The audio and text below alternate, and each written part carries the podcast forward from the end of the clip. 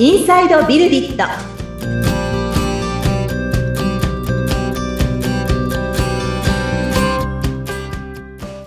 こんにちは。株式会社ビルディットの富田です。アシスタントの菅千奈美ですそして今回も前回に引き続きまして株式会社イメイクの浜野さんにお越しいただいております浜野さんよろしくお願いいたしはい、ますよろしくお願いします。お願いします。はい富田さん今回はどんな流れでいきましょうか？はい。えー、前回ですね、ちょうど最後の方でですね、ええあの、時間いっぱいになってしまったんですけれども、もうちょっとお聞きできるといいかなって思ったところに、その、まあ、ブランディングの話がね、前回出てたと思うんですけれども、はいうんそこから先にその、ブランディングとして尖っていく、その前の部分の基礎の話、うん。うん、デザイナーとしてのその基礎があった上でとか、最適解、最適解って言いましたかね。そうですね。があった上でっていうか、まあ、そのあたりのですね、その基礎っていうところをどんな風に捉えておられるのかっていうところをもうちょっと、あうん、の、共有いただいてもいいのかななんていうふうに思いましたので、ちょっとその辺のお話を、うん、お聞きできればと思うんですけど。はい。はい。わかりました。そうですね。デザインの基礎って、まあ、そもそもデザインって何かっていうところをまず理解するところかなとは思ってはいるんですよね。うん。なんかもう、あのね、中にはもうデザインのことなんか知ってるよっていう人もいるかもしれないですけども、うん、まあ、ちょっと聞いていただきたいなと思うのが、うん、まあ、デザインっていうのは、まあ、あくまでその、なんていうのかな、センスにこう、任せるっていうよりかは、もう設計なんですよね。うん、うん。その目的のための計画そのものが実はデザインだったりするわけですよお。で、そこに対して色とか形とかうん技術とか機能とかっていうのを混ぜ合わせるっていうのが、これが、まあ、いわゆる、あの、そこがデザインだと思ってる方もいると思うんですけども、その目的を実現するためのあくまで手段でしかなくて、うん。なんでその、例えば、えー旅行に行きますと。で、旅行に行くときに、えっ、と、何を持ってそこに行くのか。どういう経路でそこに行くのか。うんで、そこには何を持っていくのか。で、そこに行ったら今度は、え、どこに泊まるのとか。うん。で、あとは、どこにじゃあ観光しに行くの？で、いつ帰るの？っていうのを全部これ含めてこれもデザインなんですよね。うん、うん、なんで、いわゆるその設計が大事っていうことをつまり言いたいわけです。うん、うん。うん。何も作るだけがデザインじゃなくて、じゃあその作るためのそもそも意図は何か。で、ユーザーってどういうところにあるのとか、うん。それはどういう経緯で見られるの？で、そこを今度見られた後どういう行動をするんだろう、ユーザーは。みたいなところもしっかり考えなきゃいけない。これも全部デザインなんですよね。うん。はい。なんで、ここが僕は、あの、いわゆる土台だと思ってるんですよ。はい。うん。で、デザイナーって、あの、基本的に、あってほしいっていうか、まあ僕個人としてあってほしいっていう、その何を考えてそう作っていくかっていうところの、あの根本に、第三者に意図を持って何かを伝えることだと思ってるんですよね。意図を持って伝えるっていうのは結構大事で、うん、あの、そのあたりのその、なんていうのかな、基礎の部分が全くないと、うん、あの、このサイトは一体何のためにあるの？このアプリは一体何のためにあるの、うん、結局それって売り上げにつながるかつながらないかになってくるんですよ、ビジネスで言うと。うん、うん。っていうところが非常に大事なんじゃないかなっていうところなんですよね、土台っていうのは。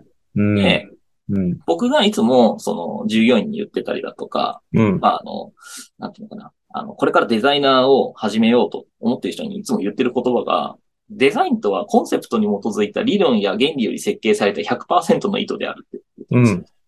つまり、その、なんかいいことだね。ちょっとね、あの、頭良さそうに見えるでしょ。そうそう。だからそのちゃんとコンセプトがない。はいで、コンセプトがないと、理論とか原理ももう出てこない。そうするとデザインもできないって僕は思ってるんですよ。はい。なんで、しっかりそういったところを捉えるとか、ないしは引き出すっうん、ていうところが、いわゆる基礎になる。うん、うん、うん、なんで、要件定義とか使用設計がないものはもはやデザインじゃないっていうふうに言ってて、うん、まあ依頼されるときにね、あの、これあの依頼される方は気をつけた方がいいですよ。あのデザイナーに。なんとなくとか、かっこよくとか、いいようにセンスに任せるとかっていうのはもうこれアートでしかないんで。うん、で、自分はアーティストじゃないです。デザイナーなんで、うん、そういう案件は基本的に断るようにしてるんですよ。うん、なぜなら、コミュニケーションコストもかかるし、うん、思った想定以上の、あの、時間も労力もお金もかかっちゃう。これってお互い不利益にしかならないんですよね。っうん、うん、ていうので、僕はそういう案件は基本的に炎上するのはもう目に見えてるので、断ってます。はい。っていうところ大事な、そうですよね。その、デザインとは何かっていうところの話。そう。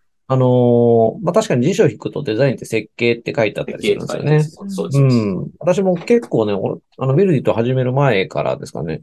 あの、いわゆるエンジニアの仕事を始めてから10年ちょっと経ったあたりからデザインの仕事の重要性っていうところにうんなんとなくこう気づいてというかですね。うんその、まあ、最初はデザイナーと一緒に仕事すると、こう、上がりがかっこよくなってテンション上がるみたいなところぐらいだったんですけど、ただそのデザインっていう言葉が捉えてる範囲は結構でかいぞとでかいです、ね。いうふうに思っていて、で、それはね、設計っていうふうに理解してたんですけど、今すごく印象的なフレーズで、あの、長い方じゃないやつね。長い方はちょっと覚えられなかったんですけどデザインとはコンセプトに基づいた理論や原理より設計された100%の意図っていう。そう、すごい。意図ですよ、意図。意図です。うんうん。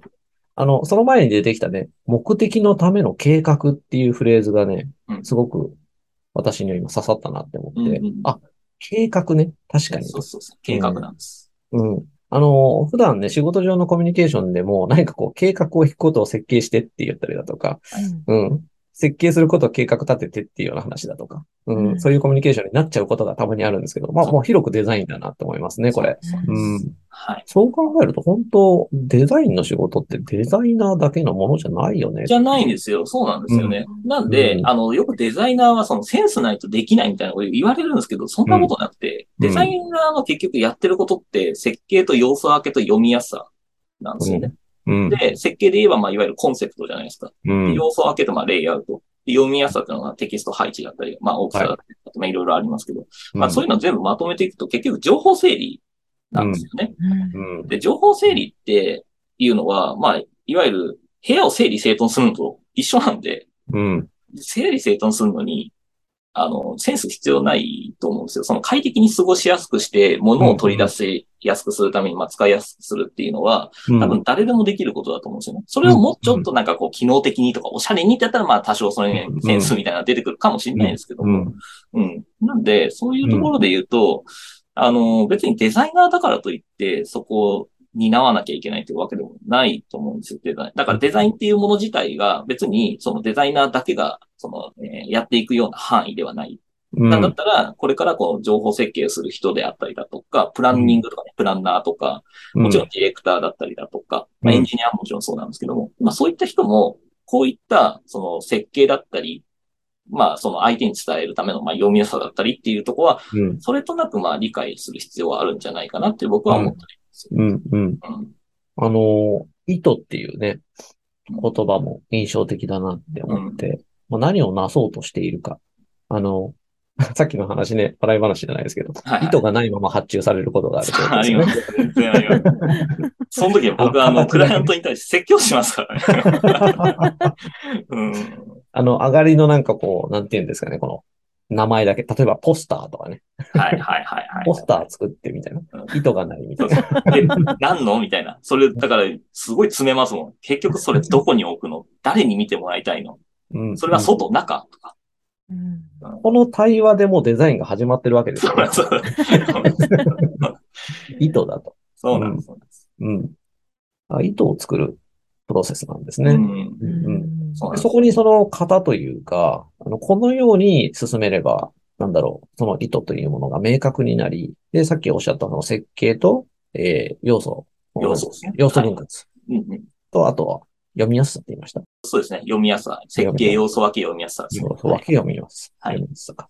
うん、うん、うん、うん。まあそういうなんかこう手法に落ちていくわけですね。そうです、そうです。うんうん、うん。あの、なんかこう、簡易授業をやっていただいている。本当ですね授業授業で似たようなことやってるんで、僕の頭の中にもうインプットされてるってだけなんですけど。有益なはいポッドキャスト番組になりつつある。そう、だから、その、ね、ちょっと話をちょっと進めちゃいますけど、はいはい。あの、デザインってだからセンス必要なくて、うん、結構言われるのが、じゃあ何が必要なのって言われたりするんですよ。うん。うん僕はね、これ人に優しくなることだと思ってるんですよ。おー。はい人に優しくなれたりだとか、気使うことにできるようになれば、おのずと、その第三者の目線が、ね、あの、できるようになるというか、はい、はい。うん。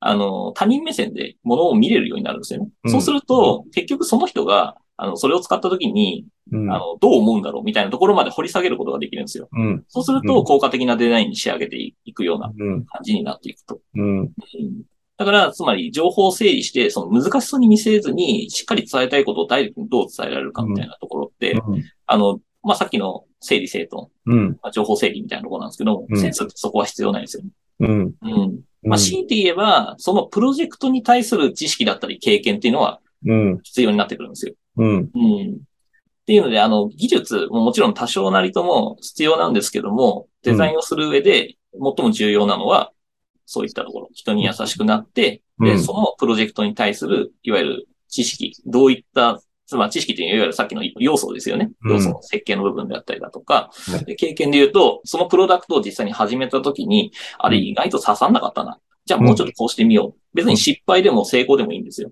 うん、そういった、つまり、こう、積み重ねるっていう意味の経験。うん。うん。